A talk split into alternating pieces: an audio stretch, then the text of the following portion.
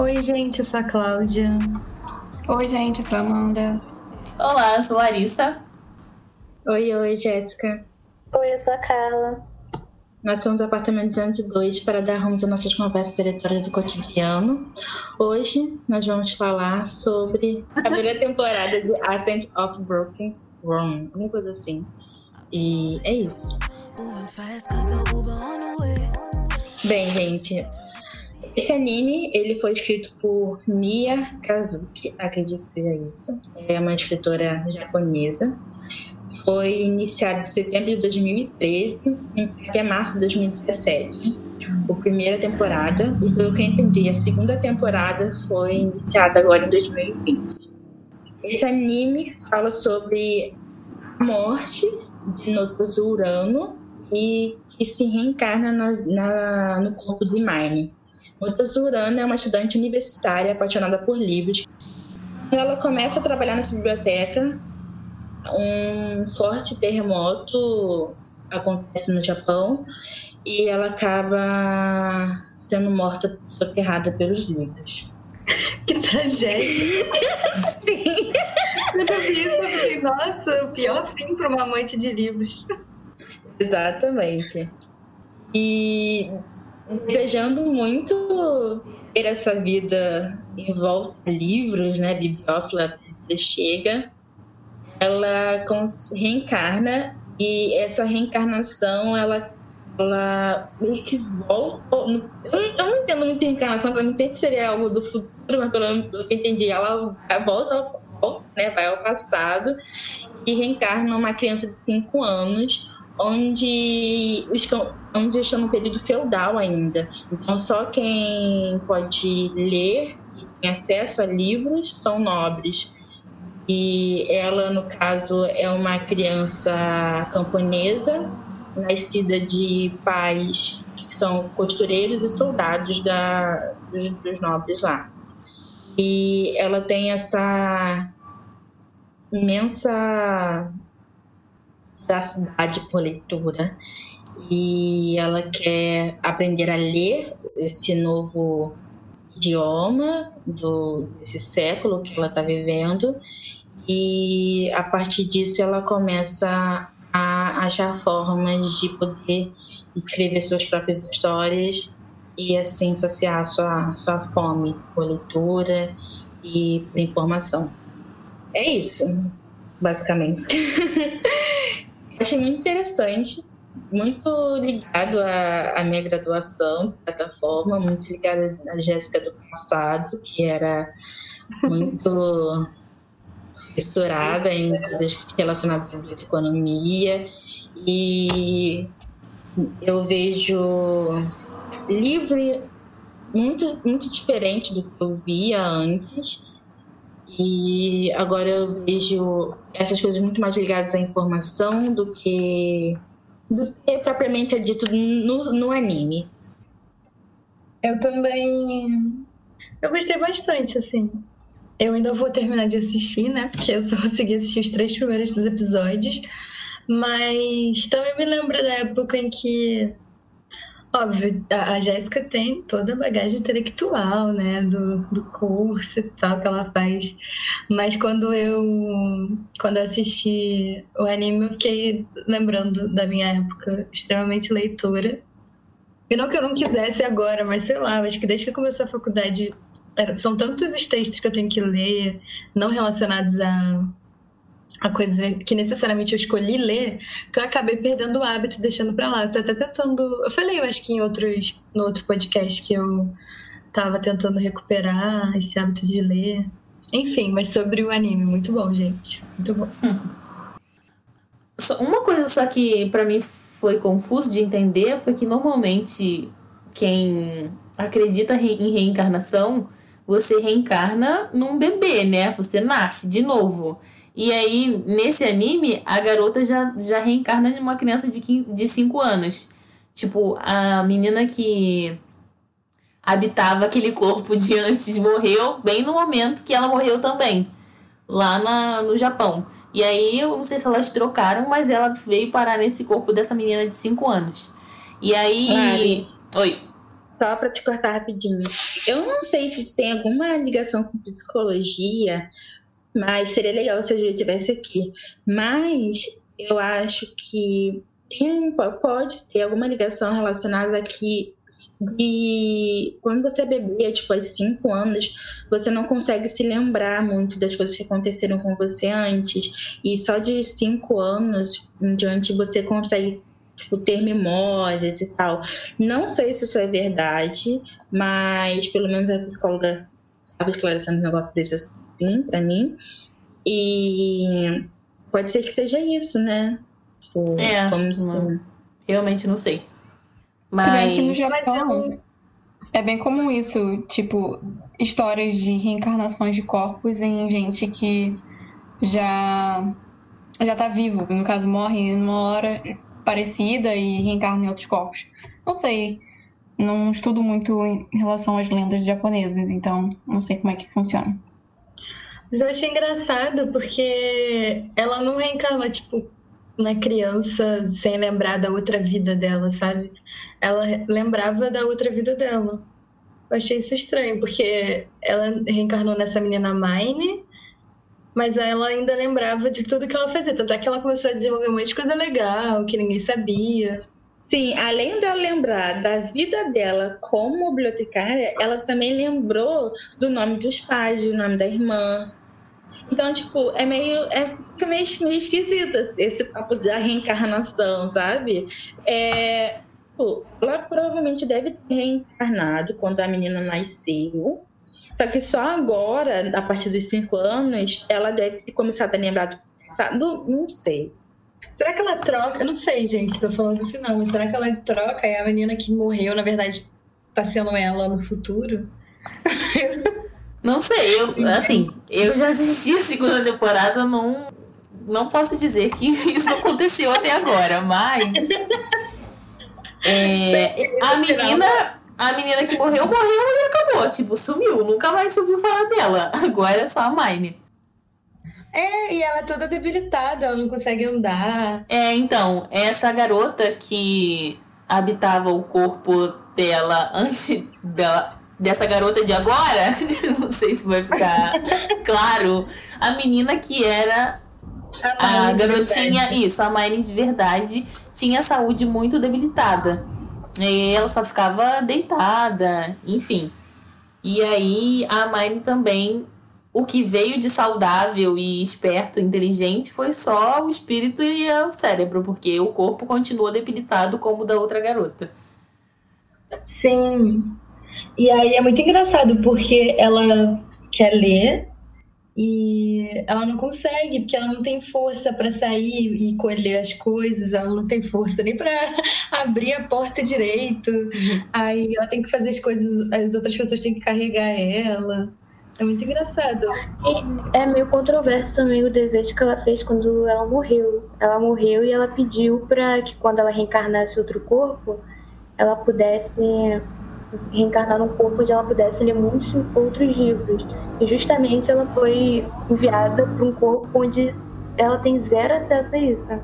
Sim. Parece, ou parece tipo uma punição para ela, ou tipo, tá lá e muda a história desse povo, faz teu nome. Alguma coisa assim. faz teu nome. Brilha, garota.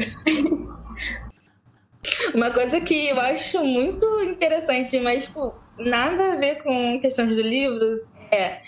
Eu fiquei abismada com criança de sete, quer dizer, ainda ia completar sete anos, já de papinho com a outra, outra criança. E ela, de cinco anos, apesar de ter a mente da bibliotecária lá, ficou ficando a irmã com outra criancinha. Eu fiquei, gente, cara, você só tem seis anos, estão abandonando a sua cara.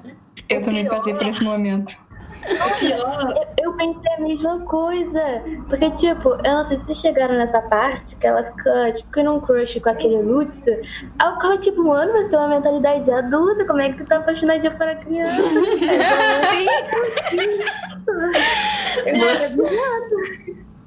Assim, eu... obviamente, no período medieval, você já era velho com 30 anos. Mas, pelo amor de Deus, né? Caraca. Mas eu achei engraçado também, porque tem o cara que ensina ela as palavras, que é o outro. Vocês perceberam isso? E daí ela começou a, a se entusiasmar muito com esse cara, que era o cara que trabalhava junto com o pai dela, porque ele tava Sim. ensinando ela a ler, e daí o pai dela ficou com ciúmes. Sim. E teve uma vez que o pai dela. Tipo, a garota tinha 5 anos, aí o pai dela vira pra ela e fala: Você sabia que ele é casado? Tipo, gente! exatamente! exatamente. Se ela se interessou pelo outro com a mentalidade dela de mais velha, talvez faça sentido. Mas o pai dela achar que ela tá tendo tá se interessando por um cara de sei lá quantos anos, quando ela tem cinco, eu fiquei tipo, oi? Quê? o que isso significa? Exatamente. Japão. Vamos exatamente. explicar Japão. Eu não entendi muito bem essa parte, mas eu acho que eles viram adultos com 15 anos. Eu vi um trecho desse, mas não prestei muita atenção. Eu acho que eles podem se casar e viver a vida adulta a partir dos 15 anos, alguma coisa assim. Porque aos 7 eles começam a trabalhar. Ainda tem isso, né? Tem a questão do trabalho infantil. que as crianças tá tudo com 7 anos sendo registrado não sei aonde para trabalhar de aprendiz. Eu fico, pelo amor de Deus, vocês têm 7 anos, cara. Mas é aquilo, gente, é período medieval, é período feudal, né? E considerando todo mundo morria com isso, 35 anos. Mentira, não sei. Mas. Não, mas era tipo isso mesmo. Acho que 50 anos você já era ancião. Mas eu achei essas coisas muito. Assim, eu fiquei, oi? o que isso significa? Mas no geral é muito engraçado o, o anime. E é muito, pelo menos para mim, é muito bom, porque é rapidinho e é, é um anime leve, sabe? É bom para você ver, para relaxar, para descontrair. É, eu gostei dele bastante por causa disso. Ele é levinho, assim. E ela é engraçada, às vezes você fica surpresa com o quanto ela é esperta, o quanto ela é. Às vezes ela dá umas sacadas assim que tu fica, garota! e eu fico com medo às vezes, porque ela é meio obcecada por livro, né? Tipo, ela é doentinha da cabeça. O nome disso é, é bibliófilo. Nome específico. É a pessoa que, tipo, quer todos os livros, não necessariamente ela vai conseguir ler todos, mas ela quer, precisa, necessita estar, se, tipo, rodeada de livros. Bibliófilo. Eu vou comentar sobre isso, porque eu era isso no passado. Nossa, eu também, impulsos consumistas. Chegava Black Friday, eu queria todos os livros que eu tava na minha lista, porque eles estavam com desconto. E eu comprei livros naquela época que até hoje eu não li. Parabéns pra mim. Então, antes de biblioteconomia, eu era bibliófila. Depois de biblioteconomia, eu fiz zero bibliófila. Então, muito, tipo, disseminar informação, todo mundo tem que ler, aí dá livro, dá livro, dá livro, eu fiquei com nenhum. Só fico, tipo, de mais importantes, assim, pra mim, mas eu não tenho isso, eu não tenho essa necessidade de, de ter o objeto comigo. Pra mim, tem que livro tem que circular, tem que estar na mão das pessoas, tem que estar. Pra, porque para mim é objeto morto, tá na estante virou objeto morto e não, não, não tem como. Ela, como bibliotecária, ela tinha que pensar nisso. Uhum. Mas eu acho que quando ela encarna, isso fica mais, mais perceptível para ela. E ela começa a falar, tipo, nossa, odeio nobre, porque só os nobres podem ler, sabe? Nossa. Como assim só os nobres podem ler? E aí depois ela, ela descobre que o papel é cara, ela fala, pariu, deve ser pobre. Eu, é, foi a melhor frase pra mim. Ela fala que ela detestava ser pobre. Eu, também. Eu, nossa, eu, eu, essa foi a única a cena que eu anotei assim, pra comentar no podcast. que tem uma hora que ela começa a descobrir que os livros são caros, os papéis são caros. Tipo, Sim, ela não tem condição, porque o pai dela disse que para comprar uma folha de papel era quase um mês de salário. Aí ela virou e falou: Eu odeio ser pobre. Aí eu falei, nossa, resumiu a minha vida. Eu vi uma frase. Eu acordei todo tipo... de manhã gritando: Eu odeio ser pobre. E parecia um meme, porque aparecia um desenho dela olhando pro horizonte falando: Eu odeio ser pobre! Podia virar meme, muito bom. Uma coisa que me chamou muita atenção, que foram os primeiros segundos, que eu achei muito engraçado, que eu não sabia ainda a história do anime. É o cara meio que lendo as memórias da menina, super, super abismado, tipo, como assim essa garota ama ler, ela é fissurada por leitura, ela distribuiu vários livros para as crianças da cidade, como assim uma pessoa gosta tanto de ler, tipo, falando com abismado, eu fiquei, que isso, cara? Essa garota lê, coitada da menina, eu fiquei, que tipo de história é essa? É uma história que vai ficar criminalizando as pessoas que gostam de ler, depois eu fui entender todo o contexto, mas de início, os primeiros segundos, eu fiquei tipo, como assim, cara? Deixa a garota. Uhum. Que o cara fala com uma. Com, como se fosse uma coisa super estranha uma pessoa gostar tanto de ler. Porque, gente, calma. Deixa a menina. Aí depois eu entendi toda a história do anime. Ok, ah, tá. Compreensível a indignação do cara.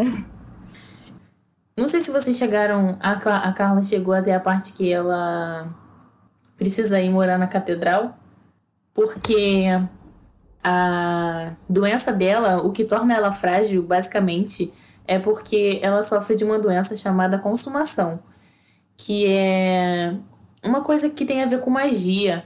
E aí essa doença dá uma febre muito alta que se ela não conseguir controlar, ela morre. É, tem alguma coisa a ver com maná, que é um, um, uma coisa lá de magia que os nobres usam para abastecer os itens mágicos da catedral. E aí, mas só quem mora na catedral são os órfãos. E aí teve o maior rolê, não sei se é na segunda temporada, que os pais dela não queriam deixar ela ir para lá, mas para ela sobreviver, ela precisa morar lá para drenar esse maná que ela tem para os itens mágicos, enfim.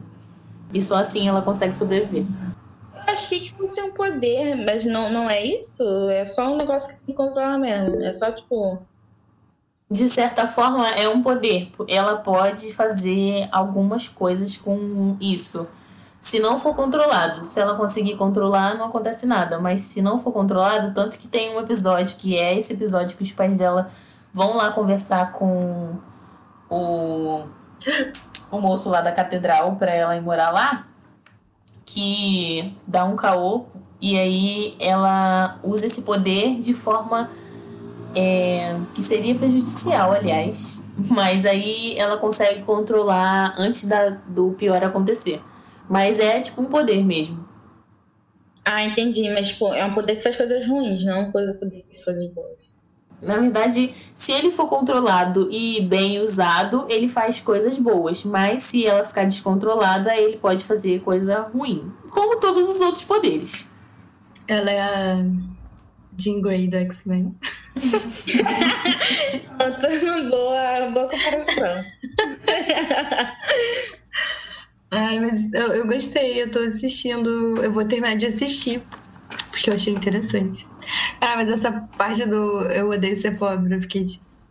E eu gosto também de, do processo que ela vai fazendo de aprender a ler com o cara. E quão animada ela fica com, com coisas tão pequenas que a gente geralmente não dá valor, né? Mas pensar numa época em que talvez isso fosse algo tão seleto que a maioria da população não tinha, é muito louco. Acho, acho isso legal pra gente Uma... refletir uma coisa, vocês é, perceberam que ela inventou o tal do shampoo 3 em 1 lá. Depois que ela inventou o shampoo, todo mundo que tem contato com ela parece com o cabelo brilhando. e todo mundo Sim. que não. todo mundo que não teve contato com ela com o cabelo ceboso e todo mundo da família dela com o cabelo lindíssimo. Sim, muito engraçado, porque ela vai lá, faz o shampoo, aí do nada o cabelo sai todo brilhoso, aí a irmã toda brilhosa. Aí aqueles menininhos, o cabelo todo espetado, assim, sem vida. Tem até uma parte do todo opaco, não tem hidratação, não tem nenhum salão online. Aí tem outro menininho que carrega ele nas, ela nas costas. Aí ele fica cheirando o cabelo da irmã. Tipo, nossa, o cabelo está muito cheiroso. Aí vem aquele loiro, que eu esqueci o nome, o Lutz, Lutz. sei lá. Lutz. Aí ele pega o cabelo dela, tipo, do nada. Seu cabelo tá muito cheiroso. Caraca, eu tenho o menor respeito pelo cabelo da garota. Uma cena que você, eu lembrei agora desse, dessa falta de senso. Teve uma que ela mente pro pai porque, tipo assim, ela queria, queria muito ir pra floresta, né? E ela é muito perseverante.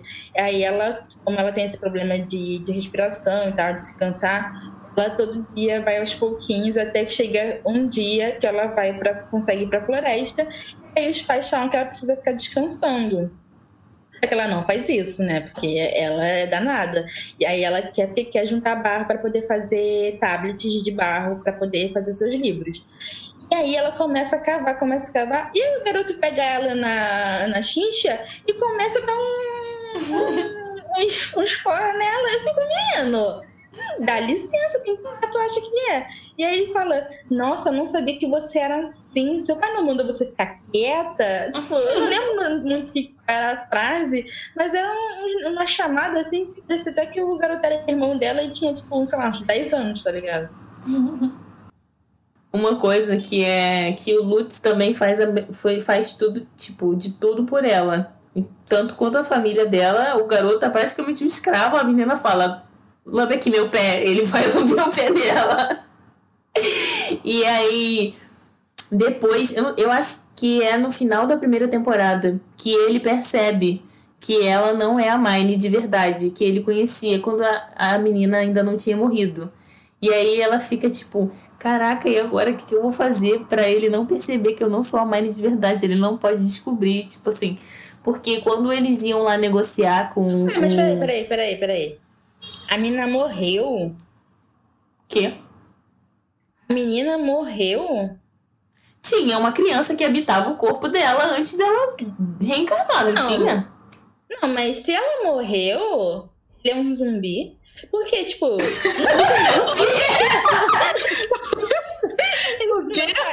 Isso não faz sentido pra mim mais. Porque eu achei que tipo, ela reencarnou no corpo da criança. Sim, e aí, tipo, cinco anos ela desperta. Porque se ela morreu, tipo, morreu, o corpo parou de funcionar, ela virou um zumbi, porque ela, tipo, reviveu Jesus Cristo. Não, cara. A febre consumiu a menina antiga e Sim. matou ela. Aí agora viu essa nova e a febre também estava consumindo essa menina nova, tanto que ela mesma, pelo menos até o momento que eu estou, ela acha que vai morrer a qualquer momento, que ela só não morreu ainda porque ela tá criando forças para ajudar o Lutz. Porque ela é. já teve momentos de depressão. Ela falou, vou deixar essa febre me consumir, vou morrer. Sim. O, que, eu, o que eu acho que aconteceu foi que a febre consumiu a outra garota ao mesmo tempo que ela sofreu lá o terremoto. E aí, em, quando o corpo da. Quando a menina que foi consumida pela febre morreu, ela já reencarnou direto. Tipo, foram as duas acontecer, as duas mortes aconteceram ao mesmo tempo. E ela já saiu de lá do corpo esmagado de, de livro pro corpo dessa menininha de 5 anos, entendeu? Não deu tempo de virar um zumbi.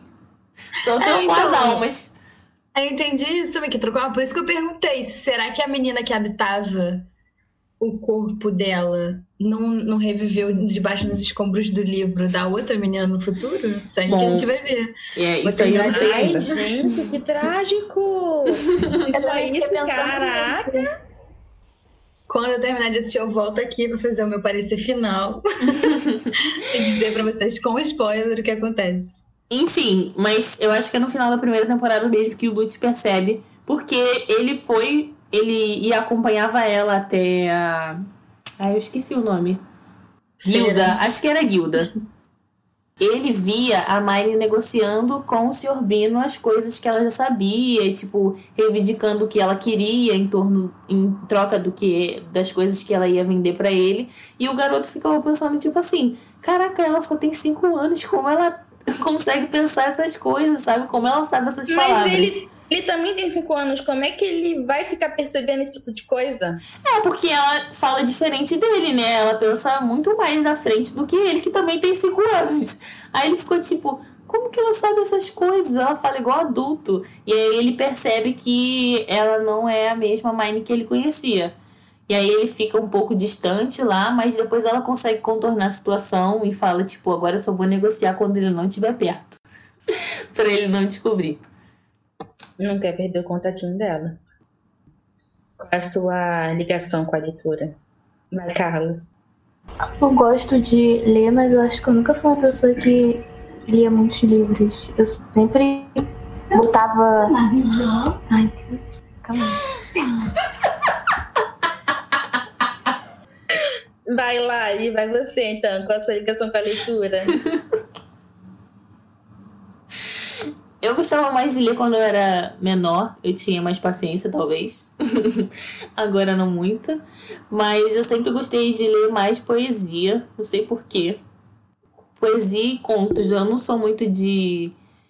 Eu não sou muito de ler histórias muito longas e tal. Eu prefiro ler contos curtos e poesia. Acho que é isso. Eu lia mais realmente quando era criança e adolescente. Depois, eu acho que acontece com quase todo mundo. Depois que a gente entra na faculdade, que a gente tem que ter, ler tanto texto acadêmico, a gente fica, ah, não vou ler isso aqui não. Já tenho muito texto para ler. E é isso. Eu mesmo. eu também eu comecei a, ler, a me entusiasmar mais nova também. É, e eu sempre gostei de histórias fantásticas, fantasias. Então eu sempre li esses livros.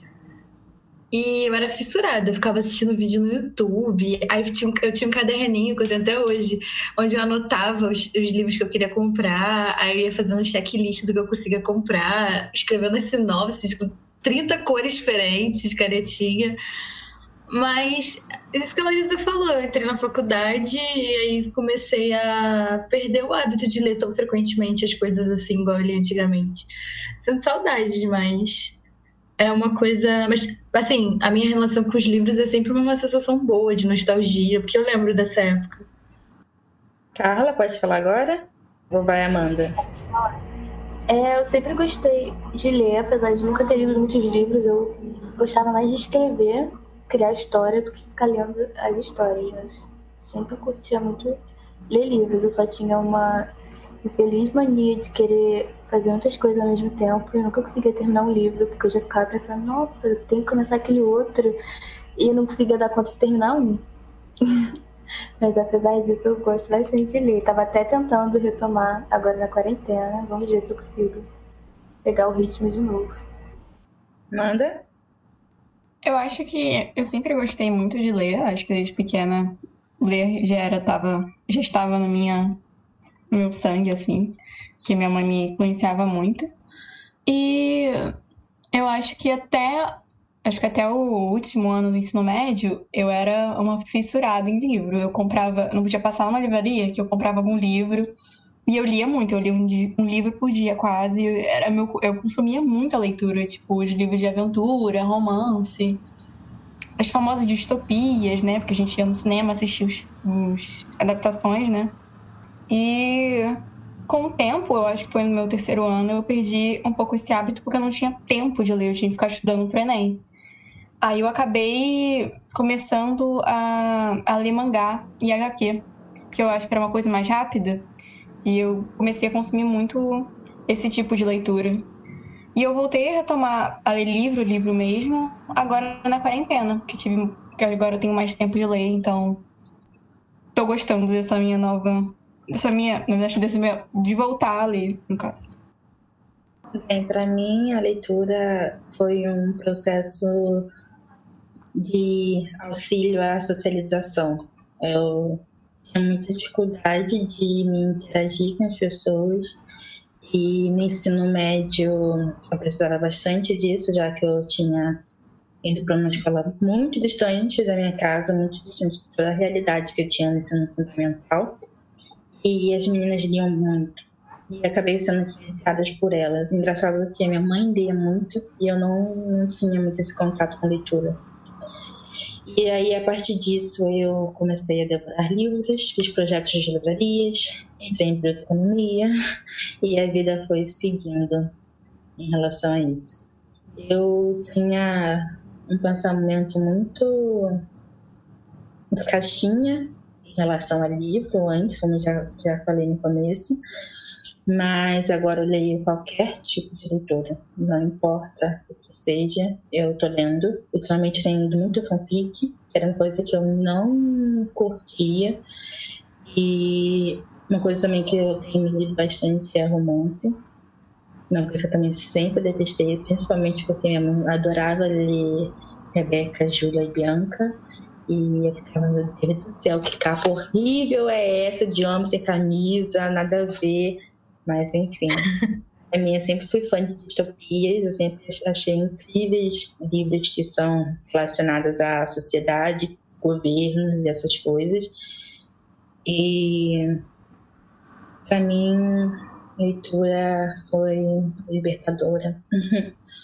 leitura e processos depois de escrita, que agora eu escrevo, não muito bem, mas eu tento.